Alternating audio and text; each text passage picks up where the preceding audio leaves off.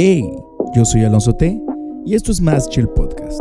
Espero que estés preparado porque los siguientes minutos pueden cambiar tu vida. Así que no te despegues porque comenzamos.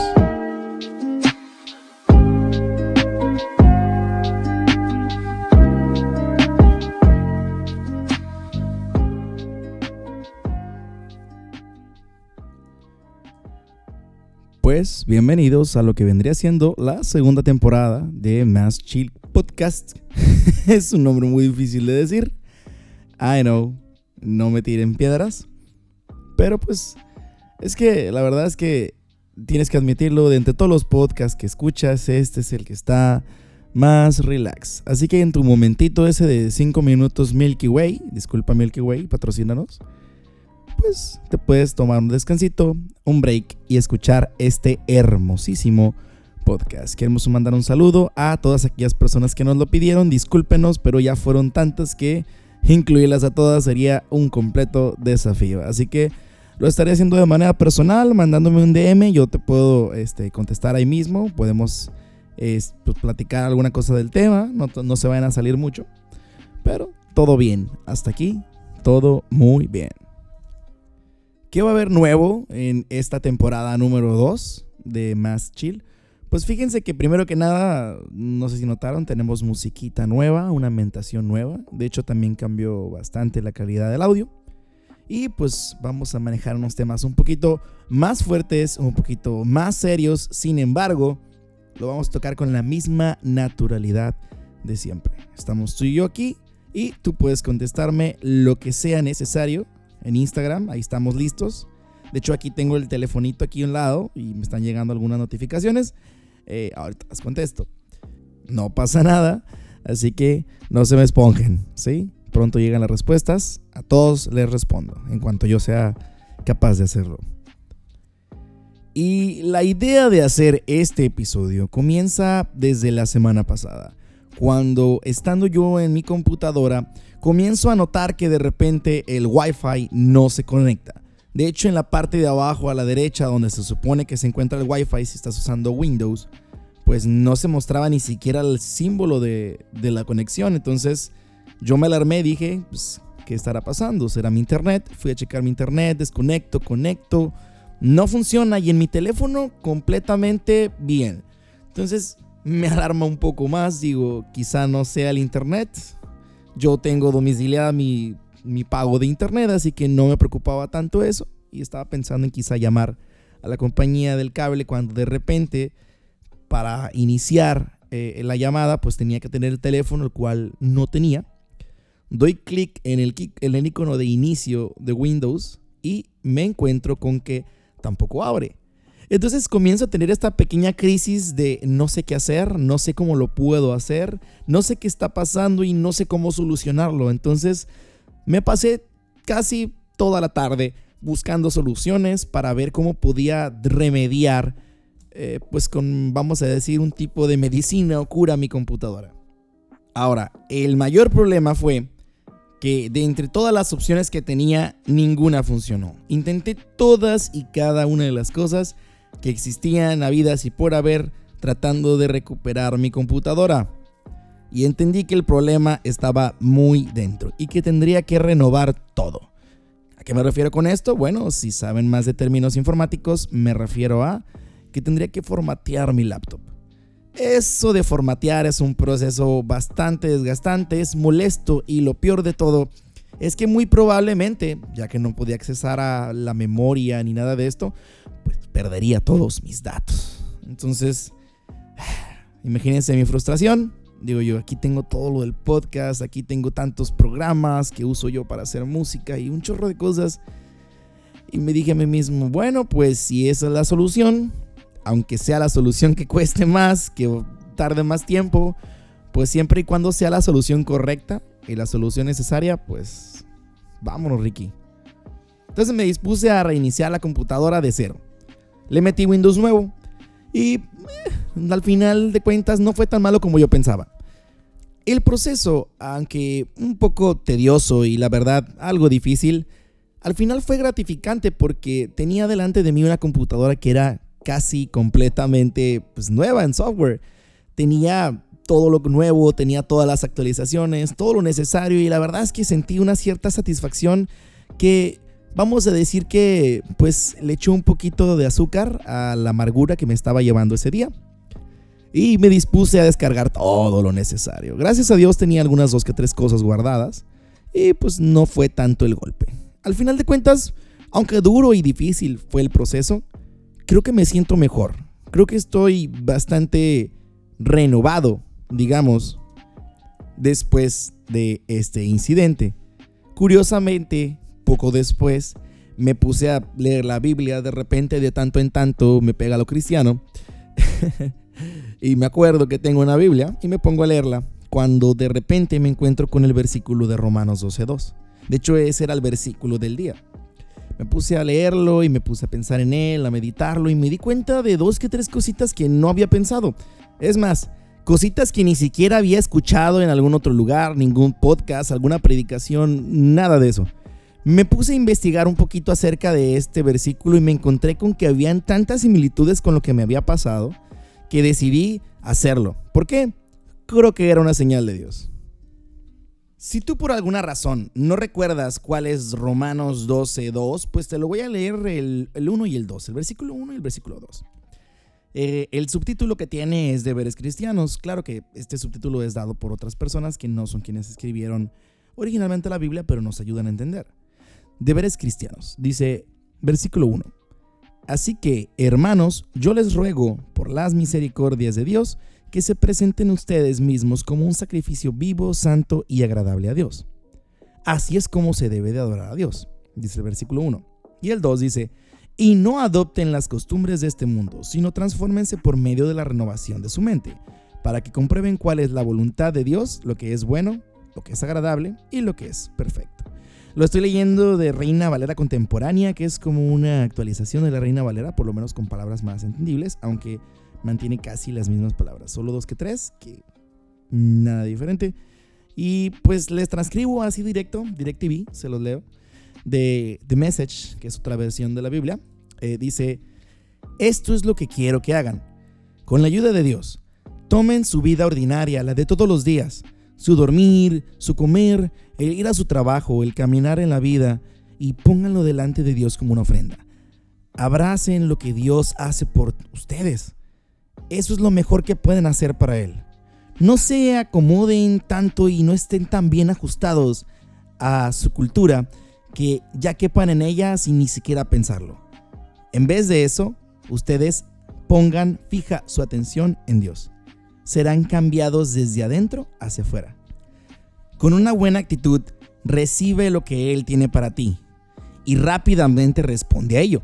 No como en la cultura que está alrededor de ti, que siempre trata de frenarte hasta llegar a su nivel de inmadurez. Dios saca lo mejor de ti, desarrolla una madurez bien formada en ti. La verdad es que este versículo es excelso, es extraordinario. Por sí solito se puede defender bastante. El problema es que a raíz de que la mayoría de las veces lo leemos en la versión de Reina Valera 60, utilizamos una palabra que ya se ha ido medio acoplando al vocabulario cristianoide, que es no os conforméis al mundo. Generalmente, cuando pensamos en la palabra no os conforméis, pensamos en que no tomemos la forma de el mundo. Y si bien esto tiene algo de razón, no es la verdad completa. A lo largo de los años, algunas personas utilizaron este versículo para frenar a las demás generaciones, diciendo que lo que estaba pasando en ese momento no podía ser tomado como algo que usar. Por ejemplo, me encontré una publicación casi paranoica del año de 1903 en el cual las personas de una población en la cual no se había introducido la electricidad se estaban quejando porque en su iglesia principal, y nótese, esta iglesia era una iglesia evangélica, en su iglesia principal estaban poniendo alumbrado. Y eso, decían ellos, eran cosas de este mundo, era algo que les iba a traer daño y que seguramente no era de Dios. Ahora, si tú te congregas en una iglesia que tiene electricidad, levanta la mano. estoy seguro que todos vamos a levantar la mano. Y si no, lo más seguro es que desearían tener electricidad en sus instalaciones. No me dejarán mentir. La paranoia juvenil o juvenoia, como se viene pronunciando en estos tiempos, que ya es un término, resulta ser algo muy curioso, porque es algo que se ha dado todas y cada una de las veces que existe una nueva generación muy marcada. Por ejemplo, habían personas que se quejaban de que había gente que ya no sabía escribir en los pizarrones con tiza. Decían, estos chicos de ahora dependen demasiado del papel. Es un horror. Ya ni siquiera saben cómo escribir bien con tiza en las pizarras. Es más, ni siquiera saben limpiar correctamente una pizarra con borradores. Y es que véanlo bien, tanto las pizarras como el papel, inclusive las máquinas de escribir ya son completamente obsoletas y hasta, en algunos casos, prácticamente inservibles. ¿A qué voy con todo esto de la juvenoya? Bueno, muy sencillo. Cada vez que hay una generación nueva, es completamente natural que la generación pasada trate de infundir algo de conocimiento y de cultura de esa generación, o sea, la pasada. Y no está mal. Las personas lo hacen tratando de que las cosas sean bien. Digo, la gente piensa de la siguiente manera. Yo hice esto, a mí me hicieron esto, yo aprendí de esta manera, por lo tanto, tú deberías de hacerlo porque yo salí lo suficientemente bien como para tener pues a una generación siguiente. No sé cómo te atreves a vestirte de esa forma y salir así. En mis tiempos todo era elegante, sin greñudos y sin rock. y si se acuerdan lo que sigue de la letra es, hey, pa, fuiste pachuco. También te regañaban, hey, pa, bailabas mambo. Tienes que recordarlo. No todo en la generación en la que tú estabas fue perfecto. Y créeme, nada es de color de rosas. De hecho, jamás lo es y probablemente mientras sigamos viviendo en este mundo jamás lo será. Pero el problema no es que las cosas no sean perfectas, el problema es que las cosas se queden estancadas. La vida sigue adelante, las ruedas siguen rodando y el que se queda parado se queda atrás. Y esto no solo aplica para las personas del mundo, créanmelo chicos, esto aplica para nosotros los cristianos completamente igual. Tanto así nos afecta que Dios nos dejó Romanos 12.2, especialmente para que lo leamos cuando nosotros nos sentimos pues bastante a gusto con lo que estamos haciendo y en nuestro status quo. Tenemos nuestro evento fulano, hacemos fulano de tal cosa, bla bla bla bla bla bla y todo como siempre y no hacemos nada más y nada diferente. Y es que si nosotros nos ponemos a leer este versículo, podemos encontrarnos con que más que ser un versículo que esté limitando el qué podemos hacer, nos está diciendo que no nos podemos conformar a la forma en la que hacen las cosas la gente del mundo, porque si lo hacemos, si nos vemos igual que ellos, si se nota que estamos a la par de ellos a la hora de realizar nuestras actividades, entonces, ¿cómo es que nos daremos a notar con una luz en este mundo? La cabeza del cristiano debería de estar en constante renovación. De hecho, nuestra cabeza debería decir casi siempre por fuera, cerrado por renovaciones. ¿Por qué? Porque nuestra mente debe de estar en una completa renovación casi todo el tiempo. Debemos de estar un paso adelante de las cosas que están haciendo los demás. Y si por alguna razón no me creyeras o crees que lo que te estoy diciendo no lo investigué lo suficientemente bien, créeme que te tengo una información muy importante aquí adelante. Busqué el original del griego de Romanos 12.2 y encontré específicamente la palabra que significa no os conforméis. Eso que nosotros le atribuimos el no os conforméis viene siendo una palabra griega que significa sus schematizo o sus gematizo, que significa literalmente tomar el esquema de o tomar la forma exterior de algo. O sea, que nuestra capa exterior, nuestro shell, nuestro, nuestra forma de vernos es igual. O sea, que damos la misma apariencia para las demás personas y que no nos notarían de entre unos y otros. O sea, prácticamente es ser hechos del mismo molde de todos los demás. Y es que, piénselo, si fuéramos así, entonces ¿cómo podríamos mm, hacernos notar? Difícil, muy difícil, la verdad. De hecho, la única vez que esta palabra se vuelve a utilizar en la Biblia es en primera de Pedro 1.14 y podemos darnos cuenta de entonces a qué se refiere con que no nos conformemos. Leemos primera de Pedro 1.14 al 16 para checar qué es lo que está dicho.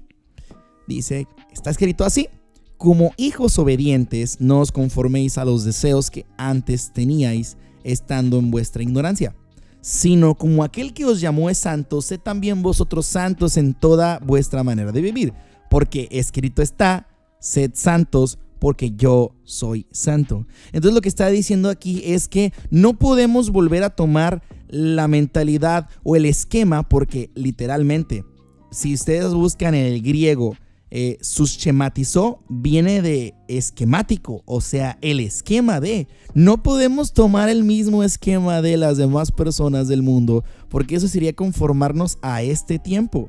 Además, cuando se refiere a este siglo, no solamente se refiere al mundo y no solamente se refiere a la época, sino a lo que se refiere también es al tiempo presente.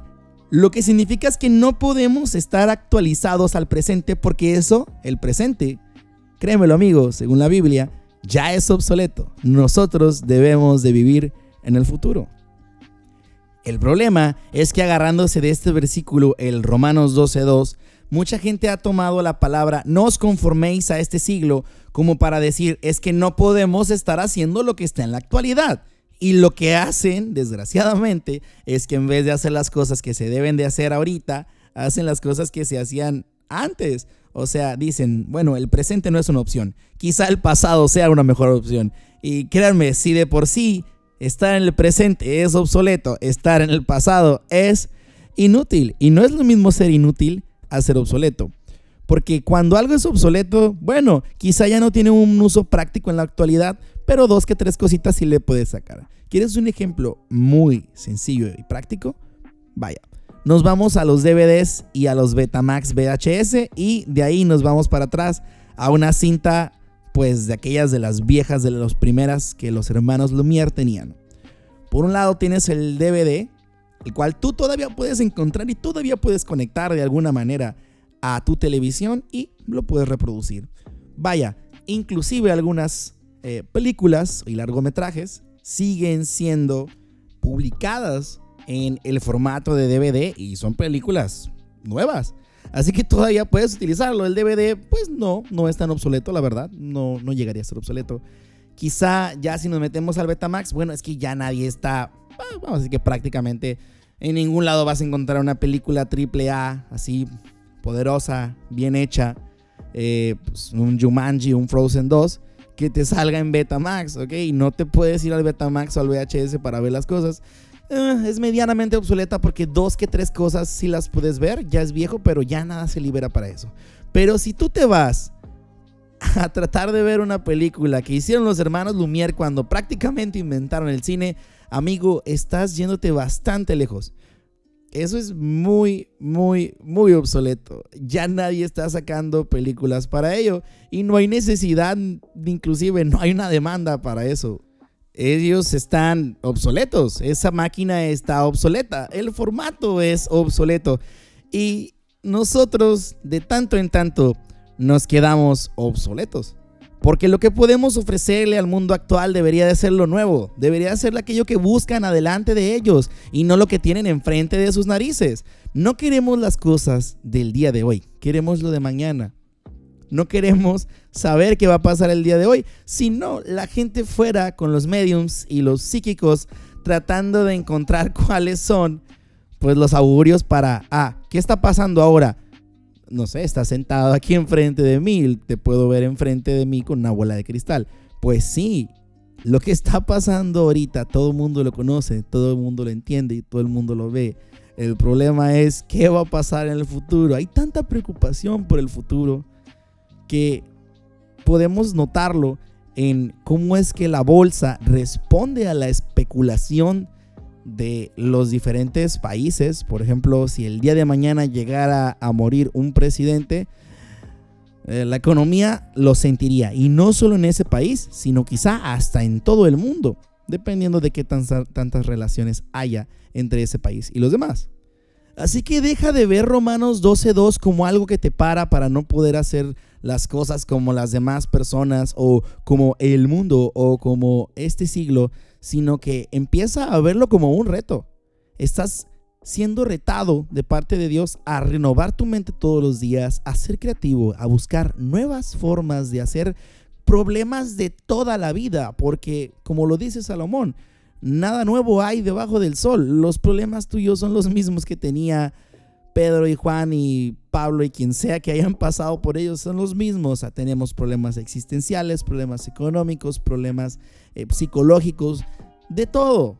Así que entrégale tu vida a Dios como una ofrenda. Dásela de la siguiente manera. Todos los días, de entre las cosas que haces, tu ir, tu andar, tu dormir, tu comer, tu hacer, Busca cómo puedes renovarte, cómo puedes revolucionar tu mente para que las cosas comiencen a ser diferente.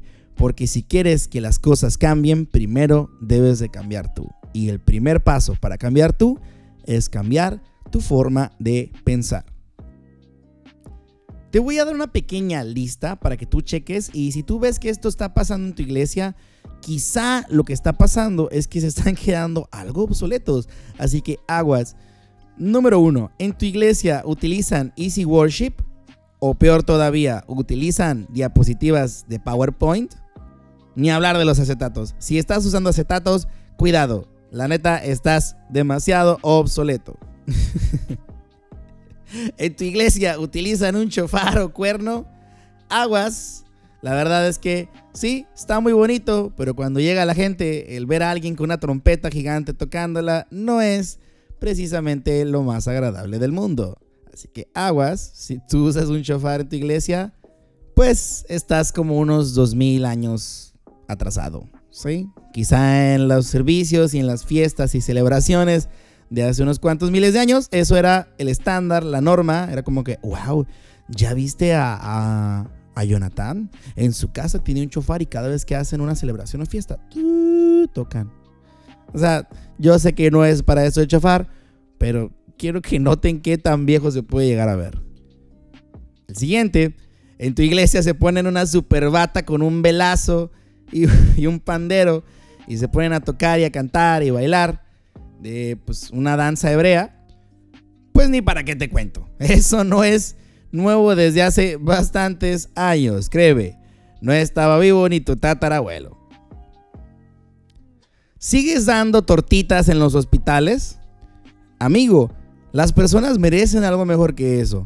No estamos hablando de una acción con la que vas a expiar tus pecados o con la que te vas a sentir bien. No se trata solamente de darle una pequeñísima torta y ya. Si fuera tu hermano, si fuera tu primo, si fuera tu abuelo, quien sea el que está dentro de ese quirófano y los demás que están afuera, tu familia, no les vas a comprar una simple tortita y ya. Les vas a tratar de dar un buen alimento y vas a tratar de dar lo mejor por ellos. Te vas a preocupar de verdad. Si su actividad es nada más, tengo una torta señora, Jesús lo ama, estás siendo algo obsoleto. En tu iglesia no pueden salirse para nada del himnario para cantar otras canciones. Pues lo siento amigo, pero esas canciones, y no le vayas a decir a nadie que yo te dije, yo no lo dije, pero esas canciones algún día fueron nuevas. Alguien las escribió y fueron nuevas, pero no le digas a nadie, ¿sí? Porque si le dices a los demás que yo te dije, no sé qué podría pasar conmigo. sí, las canciones de Lindario son geniales. Y claro que está genial que los huestes de la fe se levanten y estén firmes y, caminen. Y claro que está genial que estemos felices, cantando alegres, pero te lo repito, esas canciones algún día fueron escritas, algún día fueron nuevas y ya se quedaron muy atrás. No hay necesidad de estar obsoleto just for the sake of being obsolete. No se necesita. No necesitas llegar al punto en el que lo viejo se convierte en lo santo, porque no por viejo es santo y no por nuevo inmundo. Y puedes hacer una checklist y empezar a poner palomita, palomita con cada cosa que puse. Y la verdad es que te quedarías corto. Créeme, esta lista es muy corta para la cantidad de cosas que podemos estar haciendo obsoletas. Por ejemplo, ¿Tu reunión de domingo dura más de 3 horas? Amigo, te lo voy a pasar al costo.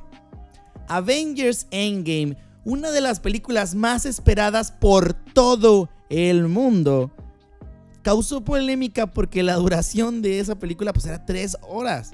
Y la gente horrorizada pensaba, ¿cómo le van a hacer para poder llenar 3 horas de contenido y que no me duerma?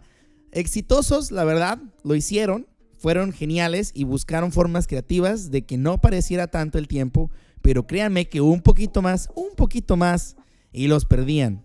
Desgraciadamente, el domingo no es Avengers Endgame para una persona nueva. Créanme, es más parecido a aquella primera vez que viste a Iron Man 1 porque te la recomendaron y resultó ser buena. Si Iron Man 1 hubiera durado 3, 4 horas con un chorro de historia, no solo a nadie le hubiera importado, sino además hubiera sido bastante tedioso.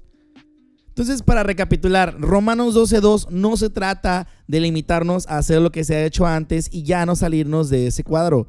Puedes pensar fuera de la caja. De hecho, Romanos 12:12 se puede resumir en esto. Sal de los esquemas que se te imponen en la cultura. Ve más adelante. Ve al futuro. Mira lo que Dios quiere que tú hagas. Síguelo. Estate siempre listo y receptivo para lo que Él te quiere enseñar. Él te guiará a cosas impresionantes. Y con eso damos finalidad al tema de hoy. Yo sé que esto puede causar un poquito de revuelo y que seguramente me van a llegar dos que tres mensajes que me digan, oye, Alonso T, es que, a ver, ¿cómo está esto? Y sí, como que sí estoy de acuerdo, pero como que aquí no estamos. Y no se preocupen, yo utilizaré las frases que aprendimos el otro día en el episodio de los conflictos para no batallar tanto. Quiero agradecerte a ti que escuchas este podcast, porque sin ti este podcast no tendría sentido. Síguenos en nuestras redes sociales, estamos como arroba más chill podcast en Instagram y como más chill podcast en Facebook. Yo me voy, pero no sin antes dejarte con ese refrán. A heredad vieja, heredero nuevo. Yo soy Alonso T y nos vemos hasta la próxima.